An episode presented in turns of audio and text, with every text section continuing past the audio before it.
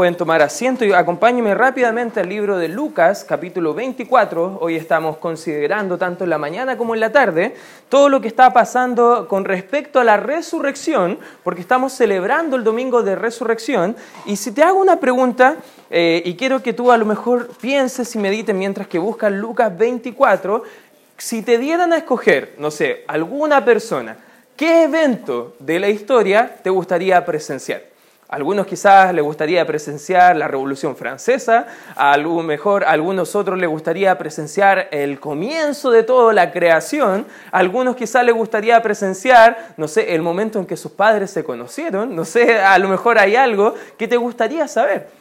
Y meditando un poco en este pasaje de cómo está, está, llevándose a cabo todo esto, y al entender lo importante de la resurrección del Señor Jesucristo, probablemente ahora, después de esta semana, me gustaría eh, haber estado eh, cuando Cristo se presentó a los discípulos después de haber sido resucitado. Pero fíjate, justo en este tramo, ya se ha presentado algunas damas, pero hay un par de discípulos que están desanimados, un par de discípulos que dejaron la comunión con los demás discípulos, hay un par de discípulos que en vez de estar en Jerusalén, iban de camino hacia otro sector llamado Emaús, que están casi a 10 kilómetros lejos al noroeste de Jerusalén, y vemos que hay una conversación acá bien interesante, pero lo interesante es que en esta conversación aparece un personaje muy particular, y quiero que tú vayas conmigo rápidamente a Lucas capítulo 24, eh, desde el versículo número 13 en adelante. Dice la escritura, y he aquí, dos de ellos iban el mismo día a una aldea llamada Emaús, que estaba a 60 estadios de Jerusalén, e iban hallando entre sí de todas aquellas cosas, perdón, hablando entre sí de todas aquellas cosas que habían acontecido. ¿Qué estaba aconteciendo? Probablemente en aquel entonces en Israel las noticias corrían rápido, que habían matado a Cristo, el Mesías, que habían matado a, aquel, a aquella persona que el pueblo se estaba identificando con él, y era una noticia de mucha desesperanza para los seguidores de Cristo, pero de mucho gozo para aquellos que estaban en contra del Señor Jesucristo. De esas cosas probablemente estaban conversando según lo que vemos en el contexto. Versículo 15. Sucedió que mientras hablaban y discutían entre sí, Jesús mismo se acercó y caminaba con ellos.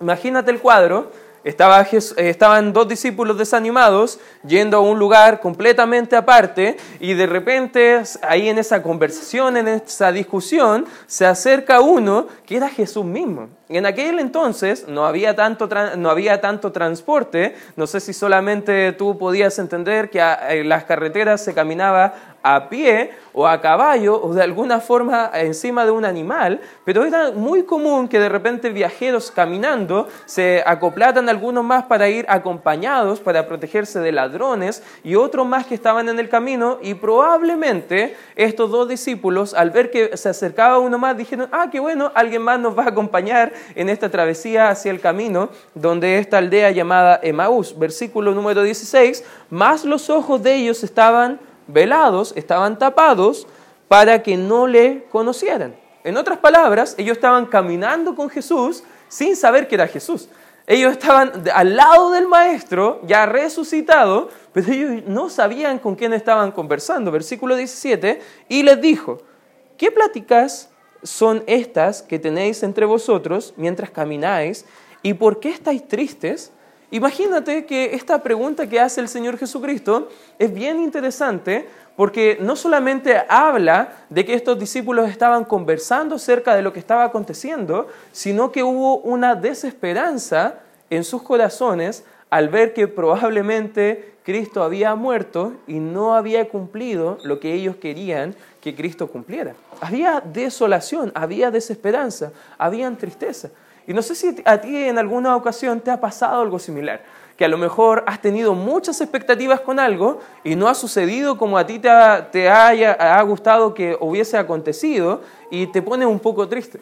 Te entras como un poco melancólico porque no ha sucedido como tú hubieses querido. Respondiendo uno de ellos, dice el 18, que se llamaba Cleofas, le dijo, ¿eres tú el único forastero en Jerusalén que no ha sabido las cosas que en ella ha acontecido en estos días. En otras palabras, ¿eres tú ah, no sé, un ermitaño, eres el único rarito de acá todo el sector que no sabe todo lo que está pasando, como un poco molesto Cleofas. No sé si estás dándote cuenta de lo que está pasando acá en el relato. Dice el 19, entonces él le dijo, ¿qué cosas? Imagínate, el Señor Todopoderoso, el que sabe todo, está preguntando a estos discípulos, ¿qué cosas?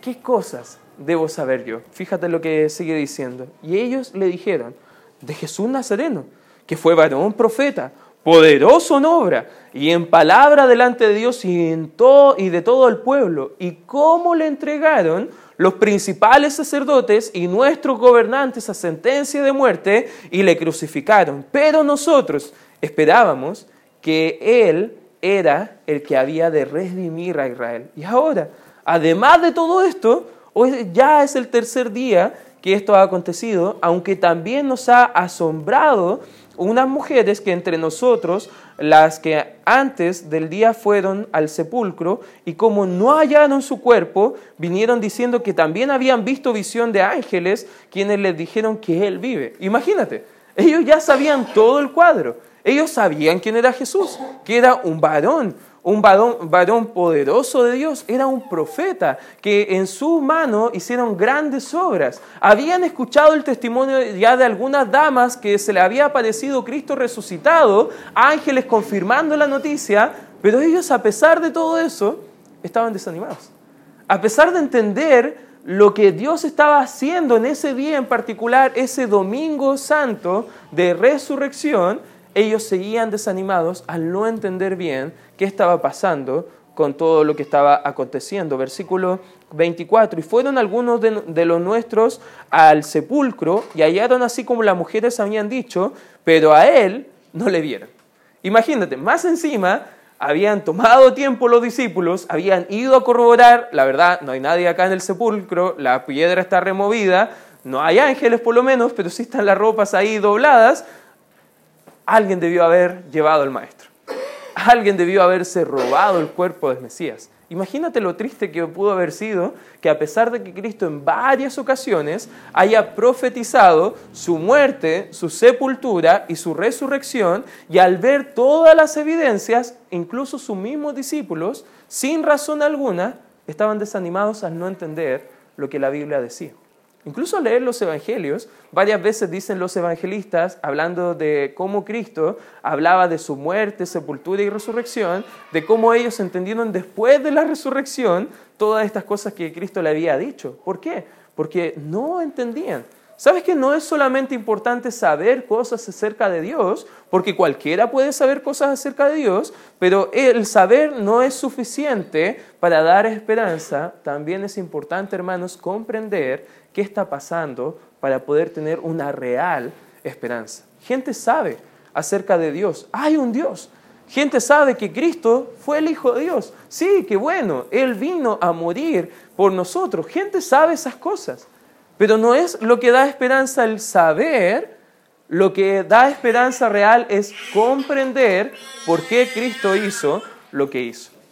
Y eso debemos entender, hermanos, que en este relato vemos discípulos seguidores de Cristo, en un camino de desesperanza, pero se acerca a Cristo a dar esperanza.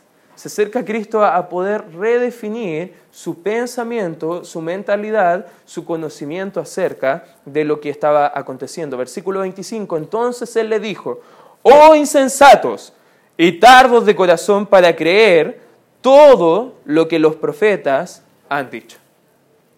¿Te imaginas ahora a este forastero que se, metió en la conversación? Ellos estaban discutiendo. Y de repente, no sé si te ha pasado a lo mejor que alguien está conversando y mete la cuchara y más encima como que te molesta y como, ¿qué sabes tú que te estás metiendo en la conversación? Imagínate, ahora este forastero está recriminándoles. Está recriminándoles porque no entendían lo que decía la Biblia. Fíjate lo que dice el, el 26 no era necesario que el Cristo padeciera perdón, estas cosas y que entrara en su gloria, y comenzando desde Moisés y siguiendo por todos los profetas, le declaraba en todas las escrituras lo que de él decían. Llegando a la aldea donde iban, y él hizo como que iba más lejos, dice, más ellos lo obligaron a quedarse, diciendo, quédate con nosotros, porque se hace tarde. Y el día ya declinado, entró pues a quedarse con ellos, y aconteció que estando sentado con ellos a la mesa, tomó el pan y lo bendijo, lo partió y les dio. Entonces le fueron abiertos los ojos y le reconocieron, mas él se desapareció de su vista. Imagínate ahí. El cuadro es el siguiente. Ellos caminaban totalmente tristes, desesperados, desesperanzados, con totalmente temor a lo mejor en sus corazones de qué iba a pasar con ellos al ser discípulos de Cristo. Vimos en el relato de Juan en la mañana que los discípulos tenían temor también de su propio pueblo, el pueblo judío, porque podían prenderle a muerte. Y ahora esos discípulos sin esperanza, por un camino lejos de Jerusalén, se están apartando cada vez más de la comunión con otros discípulos, pero viene Cristo a caminar con ellos. Y viene no solamente la resurrección de Cristo, pero viene una nueva resurrección de la esperanza juntamente con Cristo. ¿Qué hace Dios cuando nosotros perdemos la esperanza? ¿Qué hace Dios cuando dejamos de buscar a Él? ¿Qué hace Dios cuando estamos desanimados, hermanos? ¿Qué hace Dios cuando estamos caminando por este camino sin esperanza? Vamos a ver el día de hoy, hermanos, que la esperanza del creyente no está en sus circunstancias, no está en lo que sabemos, sino que la esperanza del cristiano está en el caminar cercano con Cristo Jesús. Y ese es el principio que quiero que podamos desarrollar en esta hora. Y si no escucha nada más, hermano, entienda lo siguiente. Lo que te va a dar esperanza, hermano, es caminar con Cristo. Amén. Porque caminando con Cristo, ¿qué pasó en su, en su vida? Ellos pudieron entender, no solamente saber, entender cuál era el plan de Dios para ellos. ¿Qué decía acerca del Mesías? ¿Qué decía a las escrituras acerca de la salvación? Y después de poder haber entendido, imagínate el gozo que tenían ellos de decirle, no, no te vayas, quédate con nosotros, queremos seguir aprendiendo. No sé si alguna vez has estado estudiando la Biblia con alguien y se te ha pasado muy rápido la hora y tú como que quisieras seguir conversando y seguir, escudriñando las escrituras, eso estaba pasando acá. ¿Qué podemos aprender de este relato, hermanos? Algunos principios que podemos ir desarrollando. En primer lugar, hermano, conocer solamente no te da esperanza. Imagínate lo que conocían ellos acerca de Jesús. Conocían que era un varón poderoso, conocían que era un profeta, conocían que él tenía el poder y que él había dicho que él iba a resucitar. Conocían el relato de otros testigos que habían escuchado acerca de la resurrección. Conocían que habían testimonios de gente que había ido a corroborar que realmente la tumba estaba vacía y que él había resucitado, todo eso lo sabían. Ellos no, no les faltaba esperanza por falta de conocimiento. No sé si vas entendiendo, hermano. A veces nosotros llenamos nuestra cabeza de Biblia, pero esa Biblia no ha bajado de nuestras cabezas a nuestro corazón. Y la verdad, cuando vienen momentos difíciles, en vez de meditar realmente, comprender los principios que habla la Biblia para nuestra alma, la verdad, solamente sabiéndolos, lo dejamos pasar por alto. Hermano, el saber no es todo para el cristiano. El saber no te va a dar esperanza. Ellos conocían quién era Él y qué había hecho. Ellos estaban desanimados, según lo que nos muestra el relato que acabamos de leer, porque ellos querían que Jesús le liberara. Fíjate en el relato, en el versículo número... Ah, versículo número... Vamos a leer desde el 21 en adelante. Pero nosotros esperábamos que Él era el que había, y subraya esta palabra por favor, de redimir a Israel. ¿Qué significaba esa frase? Estos discípulos no estaban hablando de la salvación y perdón de pecados, no estaban hablando de la redención de sus almas, estaban pensando en Cristo como un gobernador político que venía a golpear la mesa Roma y poder instaurar a Jerusalén e Israel en la posición que ya había sido profetizado muchos años antes en los profetas, que Dios iba a tener un trato especial y que Israel iba a ser el centro de todo el programa de Dios para las naciones. Ellos querían que Cristo no fuera solamente un cordero manso y humilde llevado al matadero a morir por los pecados, ellos querían que fuera un león rugiente viniendo a gobernar a su pueblo. ¿Sabes por qué ellos estaban desanimados? Porque Cristo no era lo que ellos esperaban que era de Cristo. Conoce gente que viene a Cristo, conoce un poco acerca del Señor, quiere algo acerca de Dios, y cuando se da cuenta que no es ven a Cristo y para de sufrir, no, se dan cuenta que lo mejor no es si tú le das a Dios, Dios te va a dar de vuelta más. Y se han desanimado porque han esperado algo de Cristo que no es el Cristo bíblico. Gente a veces se desanima por tener un entendimiento erróneo acerca de quién es Jesús. Por eso Cristo mismo le, remarca su insensatez en el 25. Oh insensatos y tardos de corazón para creer todo, y esa es la palabra clave ahí, todo lo que los profetas han dicho. Ellos solamente tomaban los textos proféticos de el Mesías, poderoso libertador. Pero habían obviado Isaías 52 y 53 que para llegar a esa gloria necesitaba el siervo sufriente de Cristo ser llevado como oveja al matadero por nuestras transgresiones, por nuestro pecado. De hecho, más adelante dice el 26, ¿no era necesario que el Cristo padeciera estas cosas y que entrara en su gloria? ¿No era necesario que Él muriera? ¿No era necesario que Él realmente fuera crucificado, sepultado y resucitar para que realmente le vean en toda su gloria y poder? Eso está diciendo. Ellos sabían algo acerca de Cristo, pero no lo comprendían. Y hermano, te hago la pregunta, ¿cuánto sabes de Cristo que en realidad no te ha dado tanta esperanza porque no estás entendiendo quién es Cristo realmente? ¿Sabes que ellos querían que librara a Israel del yugo de Roma? Y en realidad ellos vinieron a Cristo para ser seguidores de Él con motivos equivocados. ¿Sabes que te vas a desanimar, hermano, si quieres seguir a Cristo con la motivación incorrecta? Porque a lo mejor Dios te va a mostrar que no es como tú esperas, sino que es de acuerdo a lo que Él quiere para nuestra vida. Un indicio de, de estar desanimado por razones incorrectas es dejar la comunión con Dios y con otros cristianos. ¿Te has dado cuenta en el relato de la mañana como en este que los discípulos, al estar desanimados, ¿qué fue lo primero que abandonaron? El congregarse. Abandonaron la comunión con otros cristianos. Abandonaron la comunión con Cristo mismo. Porque no congregarse es abandonar la comunión con Cristo, hermano. No crea la mentira de Satanás que usted puede estar lejos de una iglesia, pero cerquita de Dios. La verdad no es así. La verdad, el plan de Dios para el creyente es dentro de la iglesia. Por algo Dios estableció su iglesia, hermano. Por algo dijo que no va a prevalecer las puertas del Hades contra su iglesia, hermano. Por eso la Biblia da mandato de no dejar de congregarnos como algunos tienen por costumbre.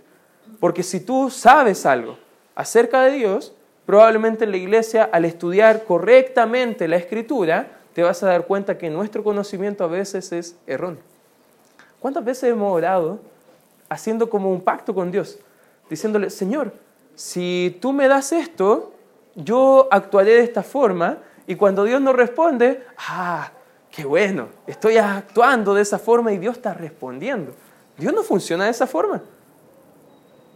Amén. Si tú sabes mal acerca de cómo funciona Dios, probablemente te vas a desanimar cuando en algún momento quieras hacer lo mismo y Dios no te responda de la misma forma. Dios a veces nos dice que no, hermano, nuestras peticiones para su gloria y para nuestro bien. Hermano, ¿qué le trae gloria al Señor? Eso debemos conocer, eso debemos practicar, eso debemos pedir. Hermano, el conocer solamente no te va a dar esperanza. El conocer solamente no va a hacer que tú madures en tu relación y comunión con el Señor. En segundo lugar, hermano, el comprender te da realmente esperanza. Porque sabes que cuando estamos desanimados, porque no entendemos bien, Cristo quiere caminar al lado de nosotros para clarificarnos cuál es su voluntad acerca de nuestra vida. Eso pasó con los discípulos de Maús. Estaban desanimados. eh, no entendían bien. Y Cristo decidió caminar con estos discípulos para animarlos. Es interesante porque este relato que acabamos de leer no está en ningún otro evangelio. Tú lees Mateo, lee Marcos, lee Juan y no vas a encontrar este relato. ¿Por qué el evangelista Lucas decidió establecer este relato? ¿Sabes por qué? Porque al igual que estos discípulos, muchas veces no estamos comprendiendo al Señor y por eso nos desanimamos y dejamos su camino. Y necesitamos volver al camino si estamos desanimados. Necesitamos que Cristo camine cerca de nosotros para ayudarnos a comprender. No habían podido creer las profecías que habían dicho acerca de él. Jesús le muestra con la Biblia lo que de ella decía. Acompáñenme por favor a, un libro, Jeremías. Acompáñenme por favor a Jeremías. Jeremías capítulo 9. Vaya conmigo ahí a Jeremías capítulo 9. Fíjate lo que dice el versículo 23. Dice la palabra del Señor, así dijo Jehová, no se alabe el sabio en su sabiduría, conocimiento, ni en su valentía se alabe el valiente, ni el rico se alabe en sus riquezas. Más alabes en esto el que subiera de alabar. ¿Qué dice la escritura? Y subrayala en tu, en tu Biblia, por favor, en entenderme, comprender. Fíjate, ¿en qué debemos alabarnos, hermanos? En entenderme y conocerme, que yo soy Jehová, que hago misericordia, juicio y justicia en la tierra, porque estas cosas quiero, dice Jehová. ¿Te das cuenta que al parecer a veces gente está desesperanzada porque ha pedido cosas a Dios y no ha entendido la misericordia del Señor? No ha entendido la justicia del Señor. No ha entendido el juicio del Señor. No ha entendido la gracia del Señor. Y al no entenderla, a veces nos desanimamos. Pero ¿en qué debemos alabarnos, hermanos? Según lo que enseña la Escritura. En entender y conocer a Dios. ¿Sabes por qué? Porque cuando entendemos quién es Dios y conocemos más de Él, se renueva nuestra vida espiritual si lo conocemos más, ¿sabes lo que va a provocar en tu corazón y en tu mente, hermano? Hacerle más conocido. Contar a otros acerca de Cristo. Mostrar cuán bueno ha sido Dios con tu vida y cómo debes contar a más personas de lo que Dios quiere hacer en su vida. El problema de estos hermanos no estaba en sus cabezas, sino que en el relato que vemos en Lucas, y acompáñeme de vuelta por favor ahí, el problema real estaba en sus corazones. Versículo 25 nuevamente, oh insensatos, y tardos, y subraya estas dos palabras de corazón. Lo interesante es que la Biblia nos enseña que nuestro corazón es súper eh, bueno para poder tomar decisiones porque es súper confiable. ¿Eso dice la Escritura? Nuestro corazón, como es, según Jeremías, es engañoso, es perverso, no es confiable. ¿Sabes que muchas veces tomamos malas decisiones por seguir nuestras emociones en vez de seguir la palabra del Señor. Fíjate que el problema de ellos no estaba en sus cabezas, estaba en sus corazones. Fíjate el 32. Y decían el uno al otro, ¿no ardía nuestro, qué dice la escritura? Corazón en nosotros mientras nos hablaba en el camino y cuando nos abría las escrituras. ¿Sabes por qué el problema del corazón? Porque cuando la Biblia entra hacer una obra poderosa en el creyente, ¿sabes lo que va a afectar no solamente nuestras cabezas, sino que también nuestro corazón, nuestra voluntad? Cuando entendemos la Biblia, hermano, pasa lo mismo que con estos discípulos. Algo arde dentro de nosotros. Algo se mueve, nuestra voluntad. Ya no queremos hacer nuestra voluntad, queremos que decirle a Dios, Señor, hágase tu voluntad. No queremos vivir para nuestros deleites, queremos vivir ahora para el Cristo resucitado. ¿Entiendes, hermano, lo que está pasando? El saber no te da esperanza solamente. También necesitas comprender lo que la Biblia enseña acerca de Jesús. Porque si lo entendemos bien, tenemos una real esperanza, hermano. No solamente eso, eh, vemos que al comprender la Biblia, dejaremos la religión y tendremos relaciones concretas con Cristo y con otros cristianos. Nuestros ojos van a ser desvelados vamos a poder mirar cara a cara a Dios como Él realmente es, no como lo hemos definido en nuestras mentes finitas, como quizás nos gustaría que fuera Dios, como en el caso de los discípulos de Maús. Podemos ver que nuestros corazones van a arder, van a estar dispuestos a recibir la palabra. ¿Te has dado cuenta que mientras más creces en tu vida espiritual, menos eh, aburrida encuentras la Biblia? ¿Te has dado cuenta que cuando recién conocías al Señor y te decían, hay que leer la Biblia? Uf, está larga, es grande. No leía mucho en el colegio, algunos dicen. Hermanos, cuando crecemos hay un amor por la palabra. Algo arde dentro de nuestros corazones. Porque Dios hace la obra en nuestros corazones. Amén. Tercer lugar, hermano. Contar a otros renueva nuestra esperanza. Fíjate en el relato en Lucas 24, versículo 33. Y levantándose en la misma hora, volvieron a Jerusalén. Ojo, estaban en la noche. Le habían dicho ya a Jesús, no te vayas, es tarde, quédate con nosotros para seguir hablando de la escritura. Era tarde, Habían 11 kilómetros de vuelta a Jerusalén. Y fíjate, y levantándose a la misma hora, volvieron a Jerusalén y hallaron a los once reunidos y a los que estaban con ellos, que decían, ha resucitado el Señor verdaderamente y ha aparecido a Simón. Entonces ellos contaban las cosas que les habían acontecido en el camino y cómo le habían reconocido al partir el pan. ¿Sabes qué? Lo interesante es que cuando Dios hace la obra en nuestros corazones, no, no solamente sabiendo algo acerca de Dios, comprendiéndole, ¿sabes qué? Hay un cambio y no podemos dejar de contar, no podemos dejar de decir lo que hemos visto y oído, como decían los discípulos. No podemos quedarnos callados, hermanos, al conocer una noticia tan importante como la resurrección de Cristo. Incluso nuestra predicación depende, hermano, de la resurrección de Cristo. Acompáñeme al libro de Primera de Corintios, por favor. Primera de Corintios. Fíjate lo que dice la escritura en el capítulo número 15, versículo 12. Pero si se predica de Cristo, que resucitó de los muertos, ¿cómo dicen algunos que entre vosotros que no hay resurrección de los muertos? Porque si no hay resurrección de los muertos, tampoco Cristo resucitó. Y si Cristo no resucitó, vana entonces es nuestra, ¿qué dice? Predicación. Vana es también vuestra fe.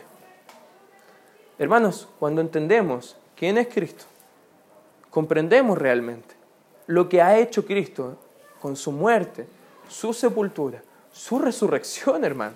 Porque ese es el mensaje que transformó la mentalidad de los discípulos. No tanto la muerte, Acuérdate, lo vimos en la mañana, la muerte no cambió mucho el estilo de vida de los, de los discípulos. ¿Qué fue lo que realmente cambió el estilo de vida de los discípulos? La resurrección.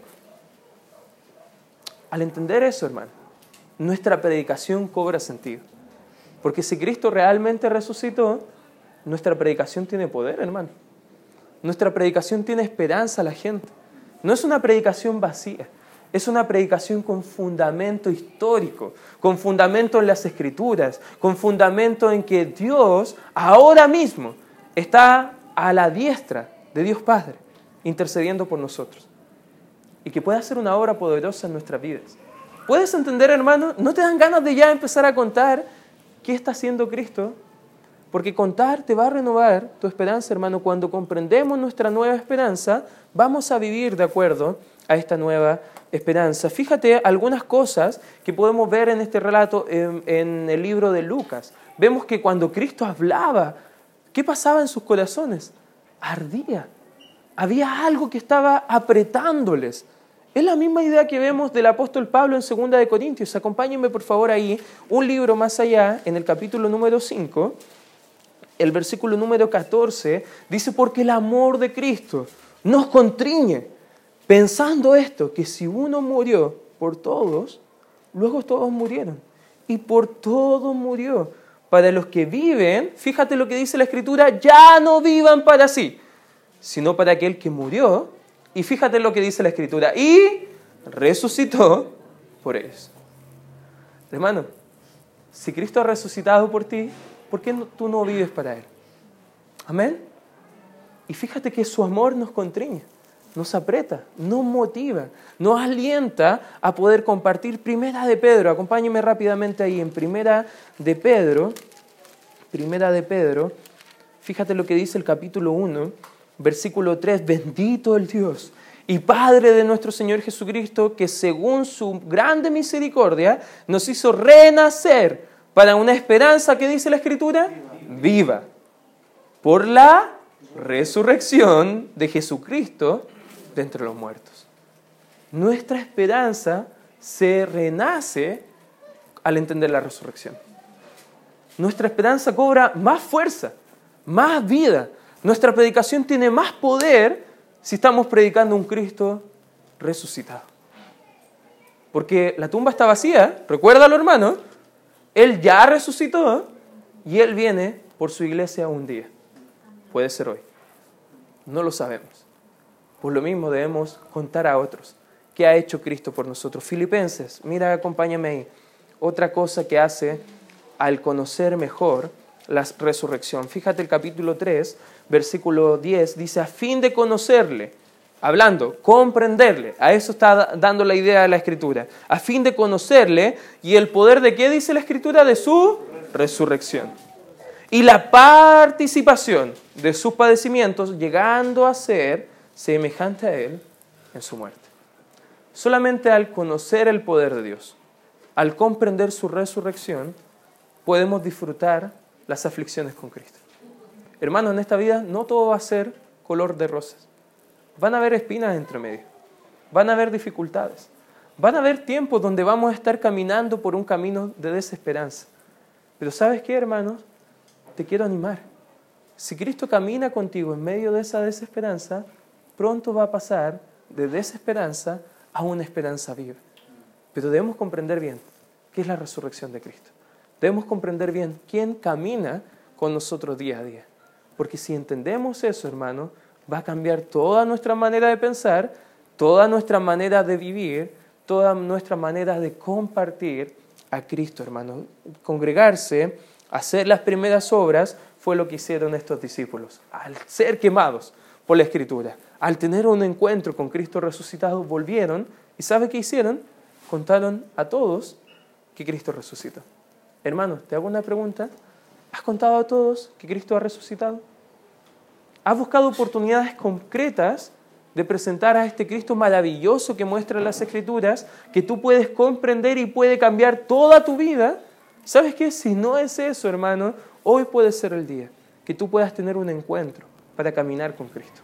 Hoy puede ser el día que tu vida pase a tener una resurrección con una nueva esperanza, dejando el camino de desánimo y comenzando a animarte en un nuevo caminar con Cristo. Y hoy quiero animarte a que camines con Cristo, que renueves tu esperanza y que cuentes a otros lo que Cristo ha hecho en tu vida. Vamos a orar. Gracias Padre Santo por este tiempo que podemos estudiar tu palabra, podemos comprender un poco más lo que estos discípulos en Emaús vivieron, Señor. Y gracias Señor por todo lo que haces en nuestras vidas. Gracias Señor por el poder de tu resurrección que nos ayuda a comprender mejor no solamente tu cruz, no solamente lo que tú viviste, pero ahora que tenemos un Dios vivo que quiere actuar a favor de nosotros.